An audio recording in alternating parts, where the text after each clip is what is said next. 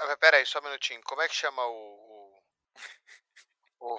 Deixa na edição isso, Semana NFL. Semana NFL, tá. Então. Isso. Então vamos lá, começando mais um Semana NFL, todo lado do curte hoje aqui, porque o Nardini resolveu tirar férias, viajou para as Bahamas e por lá ele vai ficar durante algumas semanas, é, duas no caso. Ele volta aí pro Natal, porque não sei se você sabe, mas o Nardini é o Papai Noel e ele precisa trabalhar no Natal. Certo, Curte? Um abraço. Marajá, Marajá. Olá, Ari, que prazer fazer esse podcast com você, hein? Tudo na vida tem um lado bom e um lado ruim. Né? Nardini Marajá foi embora, mas tenho você aqui ao meu lado que você sabe que eu te amo. Estamos juntos, meu querido. Vamos começar sem mais delongas, sem mais enrolações, sem mais lero-lero, blá blá blá. Ou você quer blá blá blá? Vamos. Você que sabe. Depende. Não. Eu sempre, você sabe que eu adoro blá blá blá. É, então, a gente podia ficar falando sobre muitos blá blá blás aqui, mas o blá blá blá é porque a semana 14 acabou. Faltam quatro semanas para o fim da NFL. A gente está aí o quê? Menos de um mês do final da temporada regular. Ca- Acaba no dia 9 de janeiro e as coisas estão bem indefinidas, né? Tudo que a gente vai imaginando semana a semana, elas vão sendo desconstruídas com resultados. Né? E ontem a gente teve mais um, porque os Rams foram jogar contra os Cardinals fora de casa, sem muitos titulares, né? O Daryl Henderson não jogou, o Tyler Higbee não jogou, o Jalen Ramsey não jogou, foram, eram dois desfalques na, na linha ofensiva, o Jensen estava de fora e o, e o, o Harvenstein também. E mesmo assim, o time foi fora de casa e venceu os Cardinals. E agora briga, por que não, pela, por essa divisão também. E para os Cardinals, que pareciam que iam de vento em popa para folga nos playoffs, agora eles caem para terceiro atrás de Packers e Buccaneers da NFC. Então, tudo que a gente vai imaginando, Curte, da NFL, ela vai sendo desconstruído semana a semana. Essa temporada tá uma insanidade. Não, uma total insanidade, né? Tem até um- um pacote aí de pesquisa que, que a ESPN americana fez. A gente tem 26 times numa vaga de playoff ou a um jogo de uma vaga. São 13 em cada conferência. 24 times com seis vitórias ou mais, é a ma- a maior marca numa semana 14 em todos os tempos. 14 times com 50% de aproveitamento ou a um jogo de 50%. Três times com a mesma campanha pela melhor, pela melhor campanha da conferência, que é o caso aí da Conferência Nacional. E, aliás, nas duas, né? Na AFC e na NFC.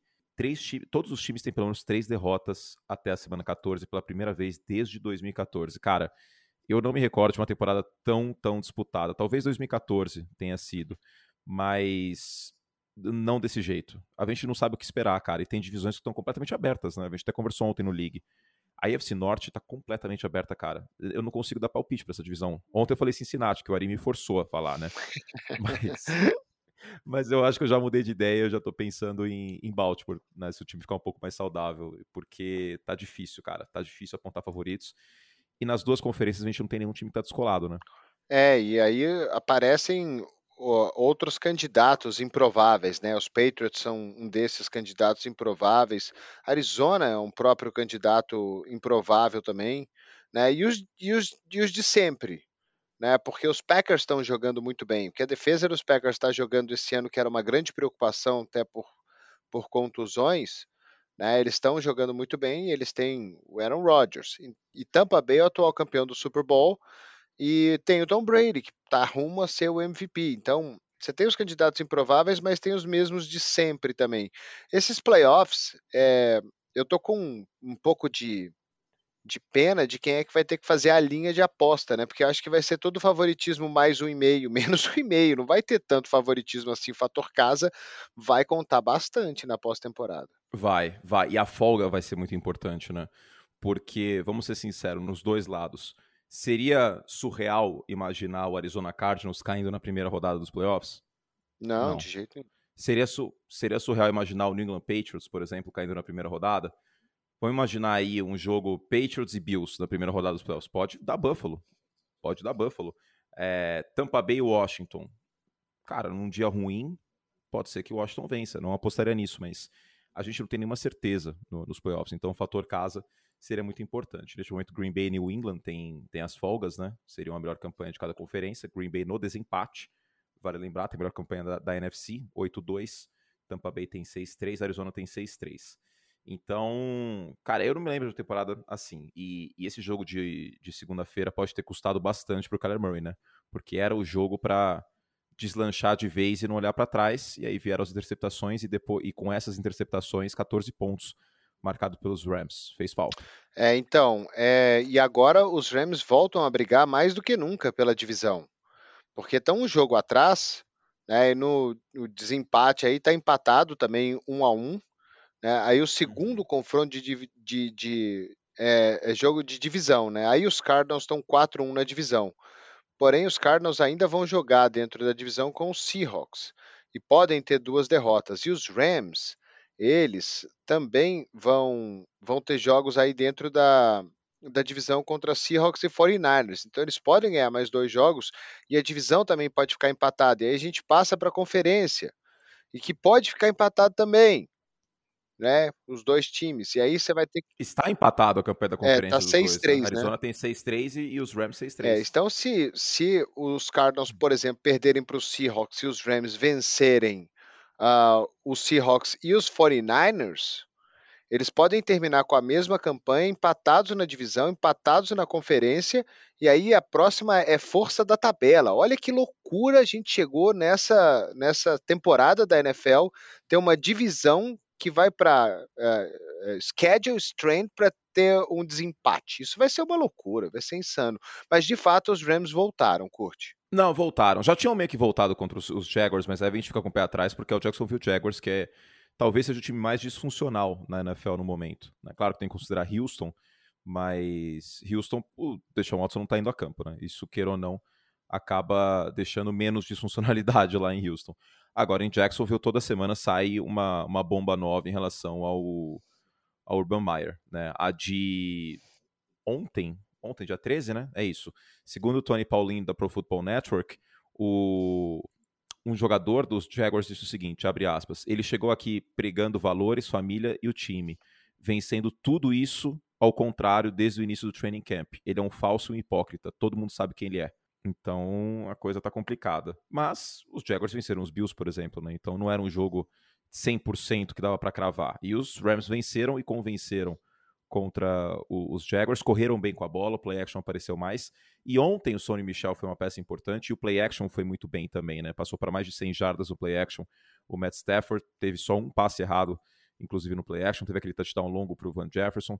Então, muita coisa é, dando certo agora para os Rams. Eu acho que dá para dizer que estão de volta, porque o Aaron Donald, a gente fez o jogo junto, lembra? Arizona e uhum. Rams no início da temporada. Semana 4. O Aaron Donald estava de desaparecido naquele jogo na semana 4. E ontem ele foi muito importante, forçou aí a turnover via pressão. Uma das interceptações foi uma pressão do Aaron Donald. E o Darius Williams jogou muito bem também, né? Na ausência do Jalen Ramsey, mostrou a, a qualidade dele como cornerback. É exato, né? Porque esse grupo de recebedores de Arizona é muito bom, né? O Christian Kirk, o, o DeAndre Hopkins e o AJ Green. Teve até um fã de esporte ontem, né? O DeAndre Hopkins teve o primeiro drop dele da temporada. Ele não dropa a bola, a bola Sim. vai na direção dele, ele, ele pega a bola. Né? É um grande Sim. diferencial do DeAndre Hopkins na vida dele. Ele já teve temporada sem drops na carreira. Né? Então, aquele drop, o esporte falou assim: cara, o DeAndre Hopkins dropando uma bola, você pode ter certeza que os Cardinals vão perder, não é dia dos Cardinals. Né? E com a ausência do Jalen Ramsey, que quem vai, vai faltar gente para marcar o wide receiver bom. E não faltou. Uhum. Né? E o McVay foi muito esperto, porque ele colocou o War, que é um cara do practice squad, para jogar, e o War, nos primeiros dois passes na direção dele, ele foi totalmente queimado. Eu não sei quantos snaps ele teve depois disso, mas eu só vi ele em campo mais umas duas vezes. Então ele viu que não ia ter jeito, ele já mudou a defesa dele ele já tirou o Ward de campo, porque ele foi queimado duas vezes ali pelo, no começo do jogo pelo AJ Green. E ele não jogou mais, então a marcação acertou. Kyler Murray foi muito pressionado, teve muitas dificuldades. E não é só o Aaron Donald, né? Não foi só ele. Uh, o Gaines teve um baita de um jogo também, pressionando o, uhum, o, uhum. o Kyler Murray. É que o Aaron Donald ele chama a atenção porque ele tá lá quase toda hora e um péssimo trabalho da linha ofensiva do Arizona Cardinals ontem e um péssimo trabalho do Kyler Murray. Aquela segunda interceptação dele é coisa de juvenil. Não, é, as duas interceptações são, são complicadas, né? É, e, e, o problema é justamente esse. Foram 14 pontos na conta pro, para os Rams foi justamente isso que não aconteceu no primeiro jogo entre os dois times. O Aaron Donald não conseguiu pressionar, a linha defensiva de, de Arizona fez um bom trabalho, o Kyler Murray fez um bom trabalho também. Acho que havia um senso de urgência maior, até porque o Cliff Kingsbury e o Kyler Murray não tinham vencido os Rams ainda na semana 4 deste ano. E aí era um jogo muito importante, né? Porque, como a gente já falou, a Arizona cai para terceiro cabeça de chave, e o terceiro cabeça de chave pega o, o sexto e neste momento a gente teria São Francisco jogando em Arizona.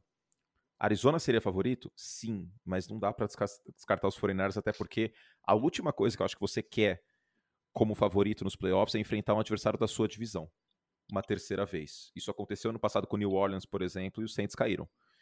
Então, é, é, é, eu não vou dizer que é preocupante a situação da Arizona, mas se tem duas coisas que me ficavam, que me faziam ficar com o pé atrás, acho que você deve lembrar no League, em relação ao Kyler Murray, um é a saúde dele, que é um cara que, infelizmente, a disponibilidade não é 100%. Não dá para cravar que você vai ter o Kyler Murray todos os jogos de uma temporada. E dois são essas interceptações, que estavam aparecendo no início da temporada, ficaram sem aparecer e agora voltaram. Interceptações evitáveis. É, e sobre esse possível jogo 49ers e, e Cardinals, é, se o Kyle Shanahan viu o jogo ontem, e eu acho que ele viu, ele e, e ele tem peças nessa defesa dele para fazer a mesma coisa que os Rams fizeram com o Kyler Murray ontem. Tem. Né? Tem, tem Nick Bosa, tem Eric Armstead, tem Aziz Al-Shire, tem o Fred Warner. É uma defesa boa, muito boa. Né? Então ele tem muitas armas para pressionar o Kyler Murray. Se ele viu o jeito de ganhar de Arizona, é, é, é, é um bom jeito. É um bom jeito. É, é, é uma. É, assim, é uma, é uma defesa que poderia ser ainda melhor, né? Com o D. Ford e o, e o. A secundária estava pior, falando, falando em defesa, mas tem boas peças. Né? O Ari mencionou o Armstead, do Bolsa e, e, o Fred Warner marcando no meio do campo. Então, existe uma chance para São Francisco se a gente tivesse esse jogo nos playoffs. Não dá para cravar e agora, Los Angeles... jogo no playoff, curte. Não, não dá, não dá. E, mas Los Angeles fica meio que isolado como o quinto cabeça de chave no momento, né? Pode vencer a divisão, é claro, mas a gente caminha para ter um jogo entre Dallas e Los Angeles no, no White Card, que vai ser bem legal. É, e no ano que os Rams chegaram ao Super Bowl, né, com o Jared Goff, eles se enfrentaram também e os Rams venceram. A gente fez é, junto esse Rams, jogo. Exato, os Rams venceram aquele jogo. Semifinal da, da NFC, sim. Os Rams amassaram correndo com a bola aquela partida, mas agora tem o Micah Parsons do outro lado, né? É, pois é. O Micah Parsons fazendo esse trabalho aí para ser defensor do ano. É impressionante o, o que o Micah Parsons tá, tá fazendo nessa temporada. A gente teve uma vez, né, um calouro ganhando o Defensive Player of the Year, né? Foi uma vez, é, é o Lawrence Taylor. Isso. Que para mim é o melhor defensor da história da liga, inclusive. Então não é pouca coisa. E o último, a última vez que um, um calouro foi defensor do ano foi essa. E a última vez que um defensor foi é, eh, MVP também foi com o Lawrence Taylor em 86. É, o Micah Parsons está tendo números essa temporada simplesmente uh, espetaculares, né? Ele tá no caso dele uma, olha só esses números aqui do Michael Parsons, olha que legal. O Lawrence Taylor em 81, ele teve 133 tackles e 9 sacks e meio naquela naquela temporada. O Parsons, ele tá com 75 tackles e 12 sacks, né? Cara, 12 sacks é absurdo para um linebacker. Ele tá indo. Porque ele não é essa a posição dele, né? Ele tá indo para um, uma, um, um ritmo, né? Se ele continuar nesse, desse jeito, para 98 tackles e 15 sacks e meio. O que não é feito por um defensor do ano desde 2008, quando James Harrison teve 101 tackles e 16 sacks. Né? Então, assim, são números expressivos demais. E além de tudo, o cara ele defende o passe de uma forma incrível. Ele é o quinto em jardas contra ele é, por, por, alvo, né? Ele tem com o defensor mais é, próximo. Como, quando né? ele é o defensor mais próximo entre os linebackers, né? Aí ele é, ele é uhum. o quinto na NFL. Ele é calouro. Então ele pressiona o quarterback, ele defende o passe, uhum. ele faz de tudo. Ele corre o campo inteiro, ele, ele, ele vai de sideline a sideline ele é incrível. Ele, ele é realmente incrível. E aí a única coisa que a gente tem que torcer para um cara desse, você sabe o que, que é? Hum. Para ele ficar saudável a vida toda. É. Né? E não aprontar fora de campo é, também. Isso também. Porque é importante. É, ele teve umas coisinhas lá em Penn State que não foram legais, né? Mas enfim, desde que entrou na NFL não, não existe nenhum, nenhum rumor que ele tenha aprontado qualquer coisa do gênero fora de campo. Então, uh, é isso. É, o Parsons concorre para defensor do ano. A gente falou no Liga ontem, né? Isso aí também. Para mim, mais que o Trevon Diggs, inclusive. A ver, mas Dallas me preocupa o ataque, viu? O Dak Prescott não tá jogando que nem na primeira metade da temporada, as defesas estão mandando menos blitz para cima dele, ele não tá rendendo tão bem fora do pocket, o Kellen Moore precisa fazer ajustes aqui. E volta a bater na tecla, passar a bola mais rápido. Quando o Dak Prescott fica muito tempo no pocket, não costuma dar certo. É, e tem que ter mais consistência. Esse último jogo contra o Washington, um jogo que eles dominaram, forçaram turnovers e passaram aperto no final. Poderiam ter perdido esse jogo, pelo menos cedido o um empate ali no final uh, para o Washington Football Team. Bom, Anthony Curti, temos mais o que? Temos os Patriots agora voltando da folga contra os Colts. No jogo sábado. Esse jogo vai ser um jogaço, né? Porque, bom, além de ser um, um duelo histórico aí da AFC, só que agora não tem mas nem Brady nem exato, Manning, né? nem tem Brady nem Manning, mas é um jogo importante para os Colts, porque os Colts estão aí brigando para para playoff, né? Então, e por Uhum. que não brigando pela divisão ainda, né? Tem um desempate que vai ser difícil contra a Tennessee, porque Tennessee venceu os dois jogos esse ano, ah, mas é, é, eles estão Mas White Card eu acho que é uma possibilidade muito forte, e, né? e sei lá onde esse time vai parar. Mas agora, esse jogo, para mim, a minha opinião, vai dizer mais sobre os Patriots. E, e eu vou Sim, te dizer, eu vou, eu vou te dizer por quê. Porque se, se os Patriots conseguirem parar esse jogo terrestre do Jonathan Taylor, cara, os Patriots, a gente pode começar a colocar eles como favorito para chegar à final da AFC.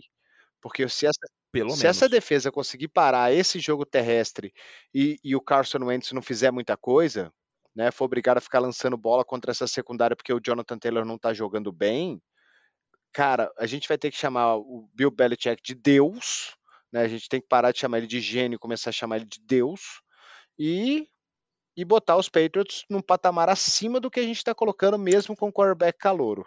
Uhum. Porque, assim, pra mim, não sei pra você, mas pra mim a defesa dos Patriots é a melhor da liga. Tem um ponto que eu me preocupo com essa defesa, que é o jogo terrestre. Ela não consegue forçar fumbles, ela é a 19 em jardas por carregada, ela é a trigésima em jardas após o primeiro contato. Isso acontece também bastante porque os Patriots rodam muito pacotes com defensive backs no campo. Então são defesas mais leves, mais voltadas para defender o passe. Então, é o que o Ari falou. Se os caras conseguirem é, pegar a fraqueza e transformar em força, aí, bicho, quem que para? É, Porque o ataque não comete turnovers, a defesa vai mostrar sua, sua força numa fraqueza. Isso considerando, claro, que os Patriots vençam, né? Agora, é um jogo armadilha para New England, viu? Porque tem esse, esse aspecto aí do, do jogo terrestre e também a defesa dos Colts força muitos turnovers, né? é então. Mas a defesa dos é, a defesa dos Patriots em termos de turnovers num, de margem, eles estão com mais eh, 0,8 por jogo, é a terceira melhor da liga. É boa também. É, não, a defesa dos Patriots sim. O, é, o que eu digo é, é que é um quarterback calouro. Então, por mais que o Mac Jones esteja jogando muito bem e esteja jogando como um veterano, Cara, pode ser que a defesa dos Colts consiga se aproveitar em relação a É- isso. Apostaria nisso? Não, mas é uma possibilidade. cara, mas eu, eu tô, eu tô, a gente sim, eh, eh, você manja mais disso e quarterbacks calouros do que eu. Mas ele não, como é que eu vou colocar esse pensamento? Ele não Que não parece que ele é É, calouro. não, assim, parece que ele é calouro, mas parece que ele é tão inteligente que ele segue um plano de jogo absolutamente perfeito que é passado para ele. E ele consegue executar esse plano de jogo sem erros. Né? Ele, não- ele, não, ele não, não falha. O, que- o McDaniels fala para ele fazer, ele faz ah, com, com uma margem de, de erro muito pequena. Né? Parece que ele não erra. Parece que ele não. Ele segue o que é proposto para ele fazer sem correr riscos Aham. e ele faz muito bem. É, E, e parece um robozinho mesmo, né? não, não parece? Não parece, vendo. um, ah, não parece assim combinado? Pô, o cara ele tá com 16 touchdowns e 8 interceptações nessa temporada. né? eu não sei que ranking ele tá aí, tinha que procurar aqui de interceptações, mas são poucas. Né? 2 para 1 para o quarterback. só ver o Trevor Lawrence. O Trevor Lawrence tem O 14. Trevor Lawrence teve 4 interceptações na, na última semana. É, mas eu consigo, isso eu consigo fácil aqui, o ranking de interceptações. até entre, entre os calouros, quer ver?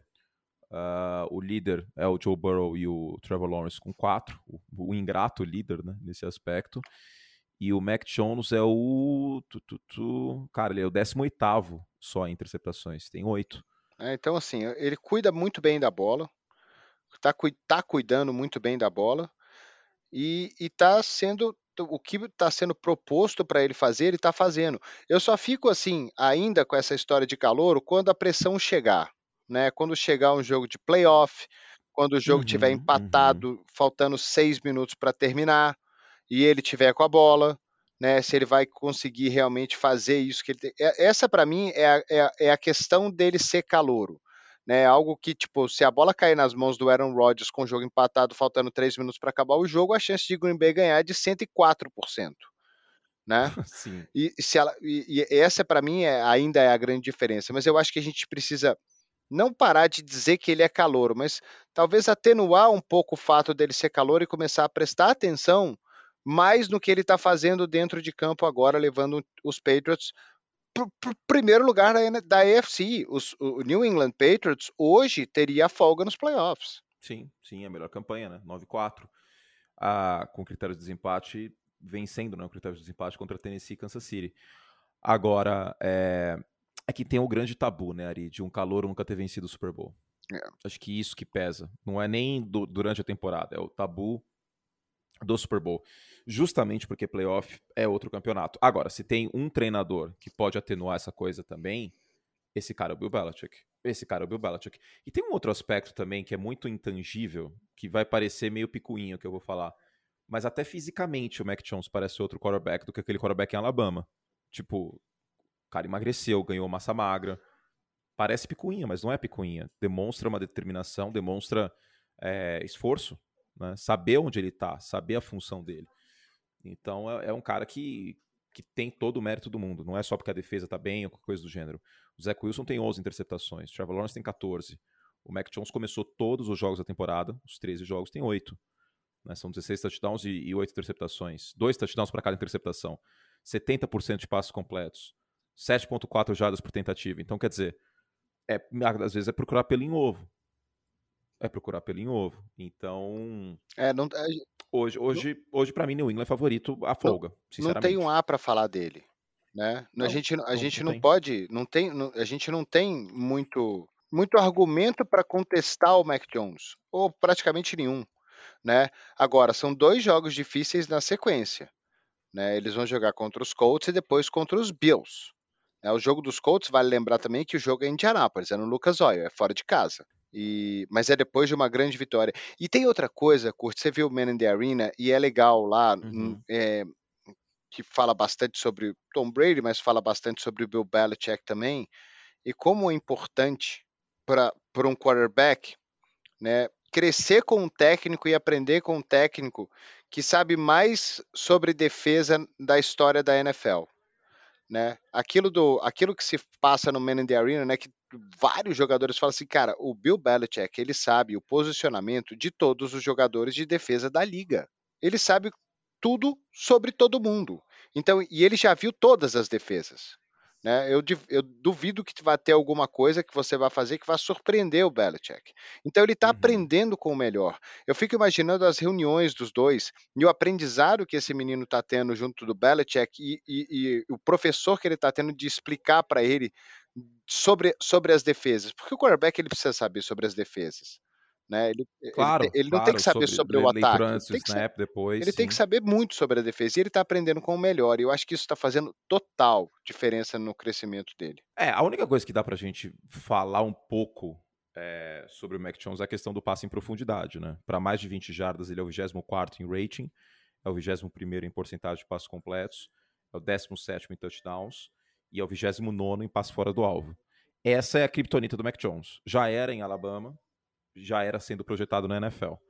Não é o fim do mundo, tá? Até porque não precisou fazer tanto isso. Mas, se for para achar pelo em achar um BO para resolver, seria esse. E nada impede que ele melhore isso para o futuro também, né? É, mas é um time que, se continuar correndo com a bola, né? É o segundo que mais corre com a bola, né? Corre com a bola em 47% das jogadas. Né? Em termos de jardas por corrida, até que está tá no meio da liga, está em 18º. Né? E corre ter quase 30 vezes por jogo. Tá certo que esse jogo de Buffalo aí na última segunda-feira levou o, o, o, os números lá para cima, né? Porque o time só correu com a bola.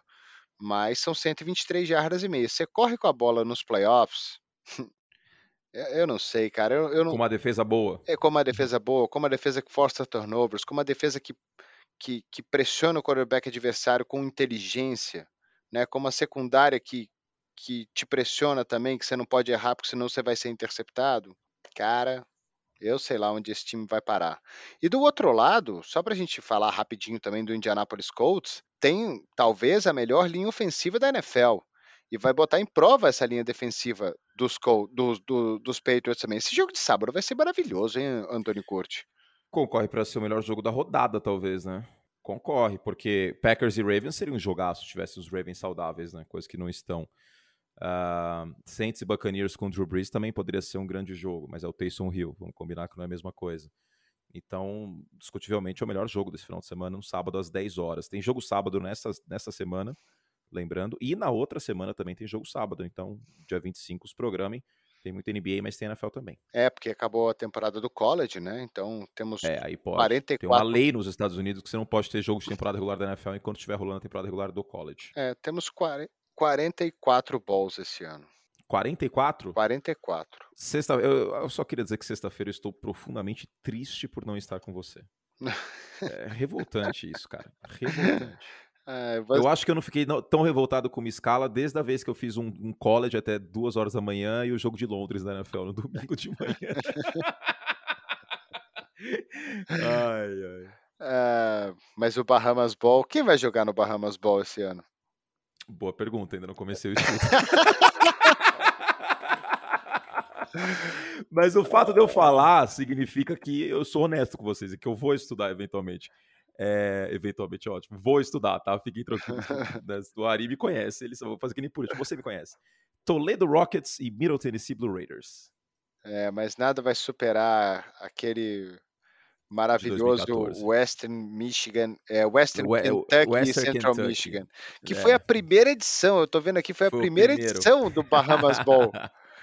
foi o primeiro, foi o primeiro. E para que, antes que alguém fale, pô, o Curte não sabe nada, gente, são 44 bolsas. Eu não decorei quem joga em todos. É, é um dia por vez. E para quem e para quem não sabe, tipo, tá ouvindo e fala assim, o que, que esses caras estão falando do Bahamas Bowl, né?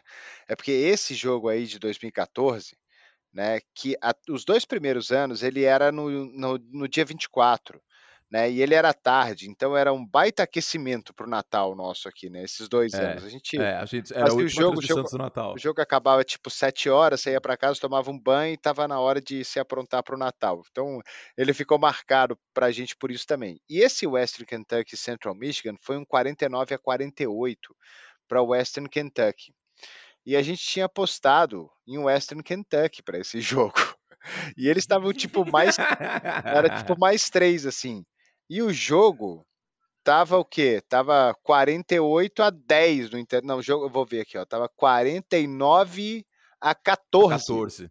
49 a 14 entrando no quarto quarto. Quer dizer, ganhamos, né? Ganhamos, tranquilo. Tranquilaço, lá, fazendo a transição Natal, de boa. Feliz da vida. De repente os caras começam a fazer ponto. É ponto pra cá, é ponto pra lá, é ponto pra cá. E aí, tipo, se a gente tivesse ido seco em Western Kentucky, a gente ainda tinha ganhado. Mas a gente foi no mais 3 e o jogo foi 49 a 48. E os caras tentaram ainda uma conversão de dois pontos no final do jogo, você lembra? Tentaram a conversão de dois uhum. pontos no final do jogo para ganhar de no 50 final. a 49, mas não conseguiram. Eu lembro até, eu lembro até a end zone que era, cara. Era a end zone do lado esquerdo, cara. eu tô vendo aqui e... a, a, o público desse jogo, 13 mil pessoas. 13 mil pessoas. É. Mas, ó, o, o, quem, quem, quem fez esse jogo nos Estados Unidos foi o Steve Levy. Hoje ele comenta, ele narra no Monday Night Football, cara. É. O Bahamas Bowl foi, foi importante na carreira dele. E foi, 2014 foi o meu primeiro ano na ESPN também, então eu tenho um carinho especial a mais pelo, pelo Bahamas Bowl por conta... Além, além de, mano, Bahamas Bowl, cara. Tipo, os times vão para as Bahamas. É. Aí eu lembro é. que passava o hotel lá, como que chama o hotel? É Aquarius? Atlantis. Atlantis, Atlantis é. Eu é já fui lá. caramba. Que Ari falou que um pedaço de pizza é 70 reais. É bizarro isso, cara. Não, um pedaço não, a pizza. A pizza. Era 48, era 58 dólares. Nossa, hoje então. Pizza. É, tipo 200, 60 reais, 300 300 reais. reais. É. É, é Enfim. bizarro. Bizarro. O que mais temos aqui que tem que falar? Mas Ari? também, cara, Bay, né? a, galera está, a galera chega na pizzaria de iate, né? Então É, tem isso também, tipo, às vezes não é a pizza que é cara, é você que é pobre, saca? pode ser, é sempre uma questão de ponto de vista. É. Bom ponto que você fez agora. nego- negócio é você trabalhar para poder comprar pizza de 300, de 300 conto e ficar sossegado, e falar assim, né? É, temos o Green Bay Packers, Anthony Curti. Green Bay Packers está de olho no bye. Os Cardinals perderam hoje os Packers pelo desempate, né?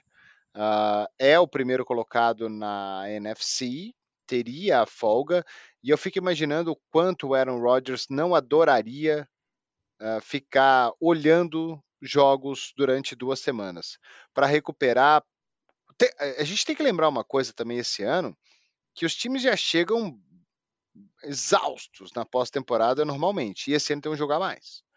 né? Então a Tem um temporada jogo a se estende Exausto e machucado, né? é, exausto e machucado. Então, essa semana para se recuperar, essa folga, ela é mais importante do que nunca.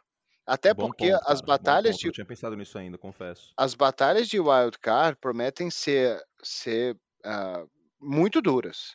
Então, o time que passar não vai passar fácil.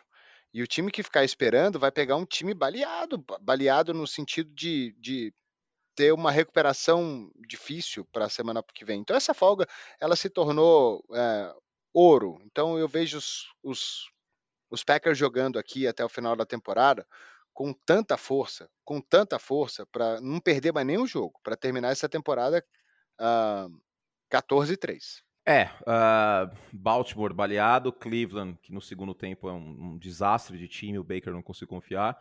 Minnesota na semana 17 rumo à eliminação, vamos falar a verdade.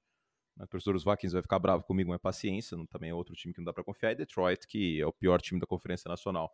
Então existe uma chance real aí do- dos Packers chegarem a, pelo menos, pelo menos, ah, uma campanha de... Vamos contar três vitórias, vai? Vamos ser, vamos ser menos otimista? É, 13-4, cara. 13-4 ou 14 14-3, né? Hoje tem 10-3. Então, é uma chance muito real, porque os Packers são bem melhores que todos esses times. E é o que o Ari falou, né? Fugir da, da wild card da NFC seria muito bom, né? Porque hoje a gente teria os confrontos assim: Tampa Bay Washington, ou melhor, Washington em Tampa Bay, foi aconteceu no passado, só que foi em Washington o jogo. São Francisco em Arizona e Rams em Dallas. Não é, É. não é legal jogar nenhuma dessas partidas. Eu tenho uma notícia pro Aaron Rodgers, cara. Diga. Não é boa não. É bom ele ganhar os quatro, Por quê? porque o Brady e os Bucks vão ganhar os quatro. É, o calendário de Tampa Bay também. Eles vão é- jogar é contra os, eles vão jogar contra os Saints com Taysom Hill. Eles têm a melhor defesa terrestre da NFL e eles vão enfrentar ok o Alvin Kamara, que é excelente, mas a defesa dos Bucks que não jogou bem contra o jogo terrestre contra os Bills no segundo tempo, mas No segundo tempo. é, mas é a melhor defesa da liga. É difícil correr contra esse time. Se o Taysom Hill começar a lançar a bola, ele vai ser um festival de interceptação e o jogo é em Tampa. Né? E Tampa não perdeu para ninguém em casa esse ano e amassou seus oponentes, tirando o Buffalo Bills que eles ganharam na prorrogação. Aí são dois jogos contra os Panthers, né? na semana 16 e na semana 18. Os Panthers já podem estar eliminados na semana 18 e esse primeiro jogo aí é um jogo duro, um jogo difícil, né? Carolina é o melhor time da, da NFL, mas McCaffrey machucou de novo e tal, então, time mais ou menos. E o outro jogo no meio dessa meiuca toda aí é contra os Jets, que se não for 50 a cu- a 3 esse jogo para os Buccaneers, o Kurt pode me chamar de é, João, Joãozinho durante uma Joãozinho. semana. Então, para Joãozinho. mim, os Bucks ganham os quatro. Ainda Ganha, ganha, ganha, né? Ai- Ainda mais sabendo que se ganhar os quatro, a chance de ter o a folga ela é gigante. E o Tom É, Brady com 44 Panthers, anos Panthers. adoraria uma folguinha. Ia ser bom, hein? Tomar um solzinho É. lá, lá na Flórida. Agora, Arizona que se complicou, né, cara? Porque Arizona tem dois jogos muito difíceis, Colts e Cowboys. E não dá pra desprezar esse jogo contra Seattle. Mesmo Não. que Seattle já esteja eliminado e é a tendência, na semana 18, Seattle vai, vai querer colocar água no chope, né? Então, que pode ser o último jogo do Pete Carroll com o Russell Wilson. Outra coisa que não dá pra gente descartar. em meio que aconteceu na última intertemporada, vai saber. Então, beleza, Arizona pega uma baba semana que vem, que é Detroit, mas Colts e Cowboys são dois jogos bem complicados para os Cardinals. Desses três calendários, Packers, Buccaneers e, e, Cardinals, com certeza os Cardinals têm o calendário mais difícil. Né? E as três campanhas são iguais neste momento. Eu ainda estou achando que os Cardinals, se bobear, ficam em quinto nessa divisão e não vão nem vão jogar dentro de casa. Se bobear. Hum, Porque- Cara, é possível, hein? É? Porque aí. É, mas aí Los Angeles vencendo a divisão, né? Los Angeles vencendo a divisão e os Cowboys passando. Os Cowboys estão um jogo atrás do Arizona. É, e É? jogam. E tem o confronto direto, né? É Sim. verdade. Então, eu não sei. Eu, eu, eu- Arizona começou muito bem, começou bonito, mas as expectativas para os Cardinals aí, depois desse jogo, era um jogo contra os Rams baleado. O Kyler Murray jogou tão mal, tão mal. Eu tô curioso para ver os próximos, porque se eles perderem aí. Ah, Se bem que o próximo jogo deles é contra os Jets, né? Eles vão amassar, né? E aí É. eles vão ganhar. Mas depois os dois jogos difíceis aí. Esse jogo contra os Cowboys, Arizona Cardinals e Dallas Cowboys vai ser um jogão. E. Pois é, e é uma da tarde esse jogo nos Estados Unidos, né? Achei até que ia ser no segundo horário. A ver, a ver, mas, cara, tá tudo aberto. A, a grande verdade é que tá tudo aberto. Eu vou até abrir aqui o 538, que é o, o braço estatístico aí do Grupo Disney. Seguinte, Como é que chama? neste momento, 538, que é o número de, de votos do colégio ele- eleitoral do- nos Estados Unidos. Eles, eles, focam, eles focam bastante em eleição, mas tem coisa de esporte também. Ó, folga na primeira rodada. Tampa Bay tem 39%, Green Bay tem 45%, Arizona tem só 10% de chance neste momento. É, então. Quer dizer, não, não tá fácil a vida de Arizona para folga, né? Essa derrota contra os Rams sofreu e sofreu muito. Mas Arizona ainda é o favorito para ganhar a divisão. 89% contra 11% do, dos Rams. Agora, se os Eles Rams ainda são Seattle- favoritos para ganhar a divisão? São, mas olha o cenário. Se os Rams vencem Seattle, os Cardinals vencem Detroit, mas os Cardinals perdem para Indianápolis e os Rams vencem Minnesota, já fica mais parelho. Fica 64% a 36%, com a mesma campanha. Aí, se os Cardinals perdem para Dallas, é possível imaginar isso, e os Rams vencem Baltimore, Ba- é, os Cardinals ficam com 20% e os Rams com 80% de chance de ganhar a divisão. Essa divisão tá mais aberta do que parece, viu? É, e os Colts, eles precisam vencer. Porque na AFC Sim. tem 200. Se na, na NFC tem um monte de times 6-7, na, na, na AFC tem um monte de times 7-6. né? Buffalo tá 7-6, Cleveland tá 7-6, eh, Cincinnati tá 7-6, os Colts estão 7-6, né? o, o, o Denver Broncos tá 7-6. Então tem muito time brigando por playoff. O playoff picture Uhum. da AFC é uma loucura, porque hoje o último seria o Buffalo Bills.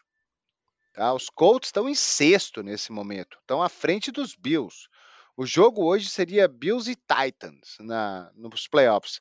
Mas on the bubble, tem três times 7-6, Browns, Bengals, Broncos, e você ainda tem aí os Steelers atrás, é que os Steelers não sei se eles vão muito longe, mas ah, os Raiders e o Miami Dolphins. Os Dolphins, eles não têm uma tabela difícil pela frente. Tem o jogo contra os Patriots, que é o último, tá? Mas a tabela do Miami é uma tabela totalmente factível para eles ganharem os próximos três jogos: Jets, Saints e Titans. O jogo duro é contra os Titans, né? Que vai ser o jogo. O problema é que ele já tem sete. Ele tem muita gente na frente, né, Ari? Ele já tem sete derrotas. É, mas se, Se Miami tivesse seis derrotas, daria pra sonhar mais, mas com sete derrotas vai ficar mas, complicado. mas se, se eles, se eles ganharem aí os próximos três jogos, você não garante que os outros todos também vão ganhar, né? Cleveland inconsistente, o Cincinnati Bengals estava 5 e 2 e agora está 7 6, né? Então, é, é, não dá para não dá, não dá para garantir. Não dá para Não, não não dá dá. pra- Miami pode, pode, pode po- Eu acho mais fácil Miami do que Seattle, por exemplo. É, Seattle, é Seattle é bizarro. Seattle tinha que ganhar todos os jogos e torcer por resultados. né? Seattle, Seattle tá Sim. só à frente dos Bears hoje? Não, tá à frente oito- de Nova é, tem também, né? oito. Tá na frente dos Jets, tem oito derrotas. A chance de playoff de Seattle hoje é 3%. É muito pouco. Se tivesse com 10%, que é o que os Steelers têm, por exemplo, daria pra sonhar, né? Mas... Miami tem quanto? Aí, segundo esse treco aí. Miami, neste momento, inclusive quem quiser acessar, é só digitar lá 538 NFL Predictions que aparece no Google. Isso é aberto para todo mundo. Ah, Miami tem 10% Miami tem 10% Você vê, Miami agora. tem uma vitória a menos do que. Uma derrota a mais do que Pittsburgh e tem a mesma, mesma chance. É, porque o calendário de Pittsburgh é complicado, né? Pega Tennessee, Kansas City e Cleveland. Então, Miami é Jets, New Orleans e Tennessee. Né? Os Jets, por exemplo, é uma vitória de brinde, porque o que o Zach Wilson tá jogando mal é sacanagem. É, os calouros esse ano decepcionaram, hein? Já tirando o Mac Jones, eu diria até, daria pra colocar o bolo dos segundanistas, né? Porque o Joe Burrow, ele, ele tem números muito bons em vários quesitos, mas o cara tem 14 interceptações. Todo É, jogo mas tem ele tem interceptação estúpida Mas a dele. linha ofensiva lá não ajuda o cara também, hein? Toda É, hora o ele da linha, sim. que. E houve lesões também nessa É um linha. né? negócio pra você ver depois lá nas suas Next Gen Stats que você gosta, quantas interceptações ele teve pressionado. Né? Porque ele foi O- sacado o quê? Ah, isso é bem 36 fácil. vezes na temporada? É o segundo Vamos quarterback mais foi sacado. O que ele apanhou aí já esse ano é absurdo. Né? Você ter os números que ele tem, o time dele tá, tá jogando bem, tá com uma campanha positiva, tá, pode ganhar a divisão, pode ir para os playoffs, com o cara lançando isso aí de interceptação e, e, e tendo esse tanto de sec que ele tá tendo. Tem oito, das 14, oito são com ele pressionado. É. Aí é aquela coisa, aquela coisa que o cara tem que começar a aprender, né? Joga a bola fora, né? Não, desculpa, seis. Seis. Seis são com ele pressionado, oito são com ele não pressionado. É.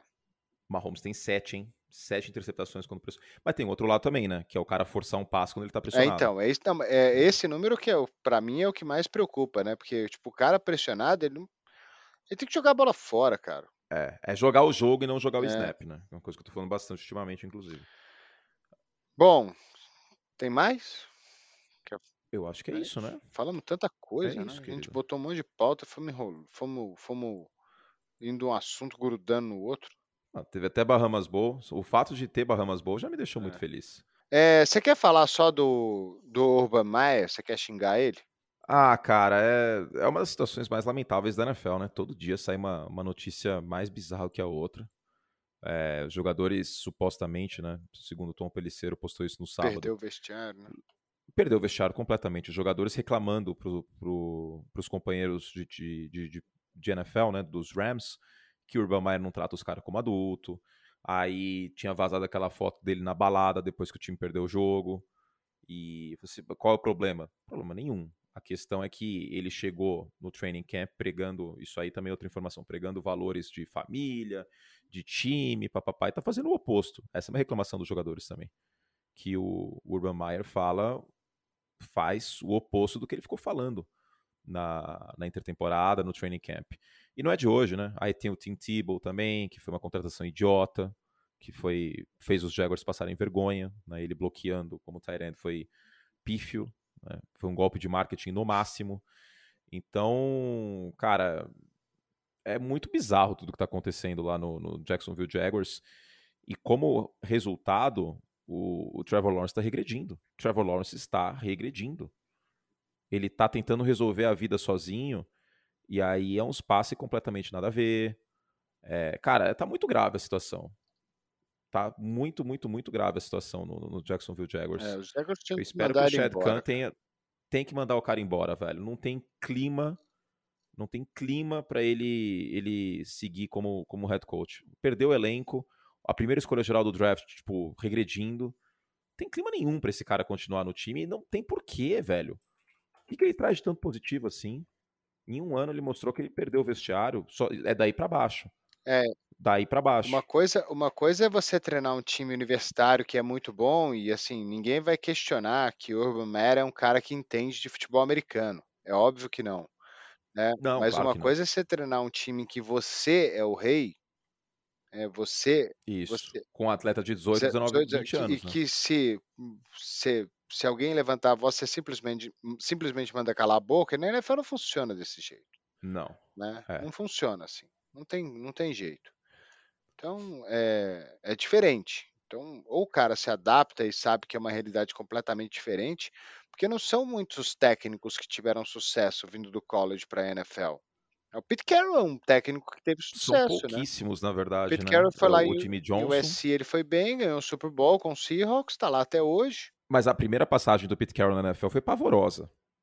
O Pete Carroll no New England Patriots na década de 90 é, até deu um, né, um caldo ali nas primeiras temporadas, mas É, no geral, foi nada de maravilha, não. É que ele vem do college mesmo depois, né? Porque ele, ele é contratado pelos Patriots depois de ser coordenador defensivo nos Jets. Aí ele passa basicamente 10 temporadas em USC, vai para o Seahawks e deu certo. Né? Venceu o Super Bowl, embora eu acho que esse ciclo tenha terminado. Mas no geral, de fato, é, é raro né? um treinador. Às vezes dá certo por muito pouco tempo. O Chip Kelly deu certo por muito pouco tempo. O Jim Harbaugh deu certo por três temporadas.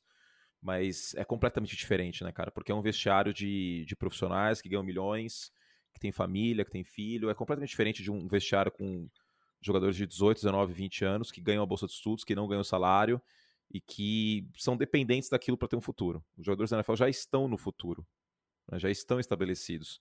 Então eles toleram muito menos coisa. Uma das reclamações é essa, né, que o Pete, o Pete Carroll, que o Urban Meyer trata os jogadores como se eles não, fosse, não fossem adultos. Então o casamento é aguióleo o que está acontecendo.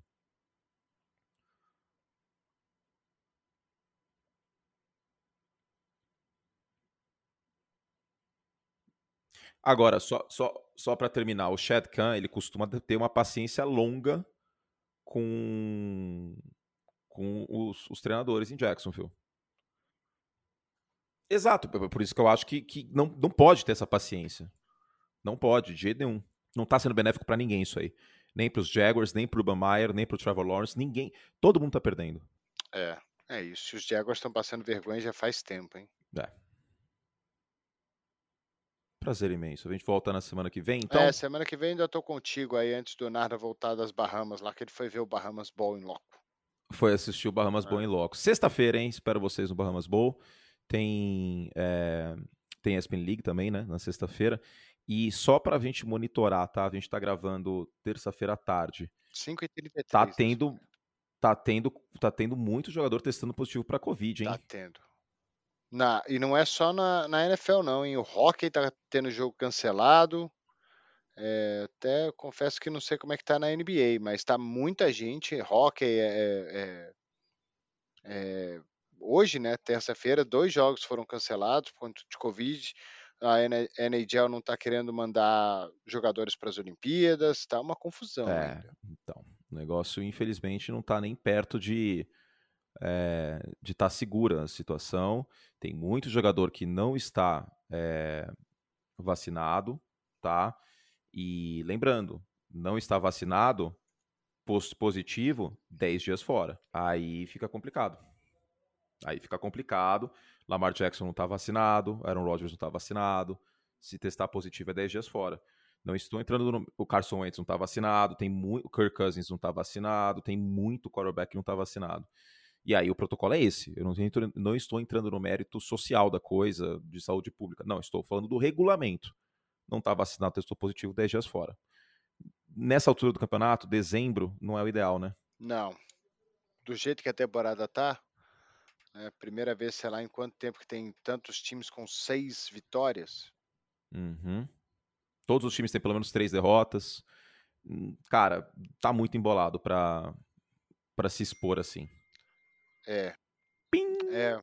Que captou aí? O Andrei Paternostro, né? Chato. 24 times com pelo menos 6 vitórias nessa temporada, maior marca da NFL desde a semana 14 de 1983 e 2006. Muito bom. É isso, querido. 14, o que, a gente tem que falar? Semana 14 é... de.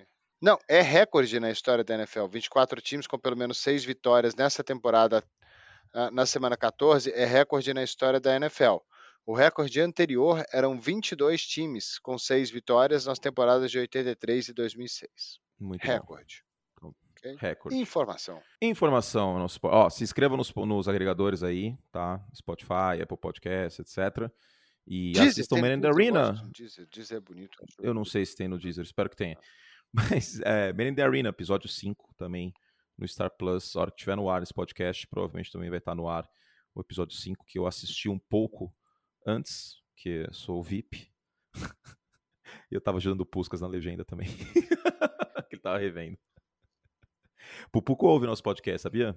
É, ele ouve. Ele é um podcaster, ouve. ele escuta até o meu podcast lá que tá parado, o meu, meu, Quanto tempo faz que você não grava? Ah, cara, eu e o Serginho a gente deu, tirou férias, né? Fomos, gravamos 108 episódios direto e agora tiramos férias aí, semana ano que vem a gente volta, o Piada Podcast. Muito bom. Beijo. Piada podcast. Beijo, meu lindo. A gente volta semana que vem com mais. Tchau. Tchau.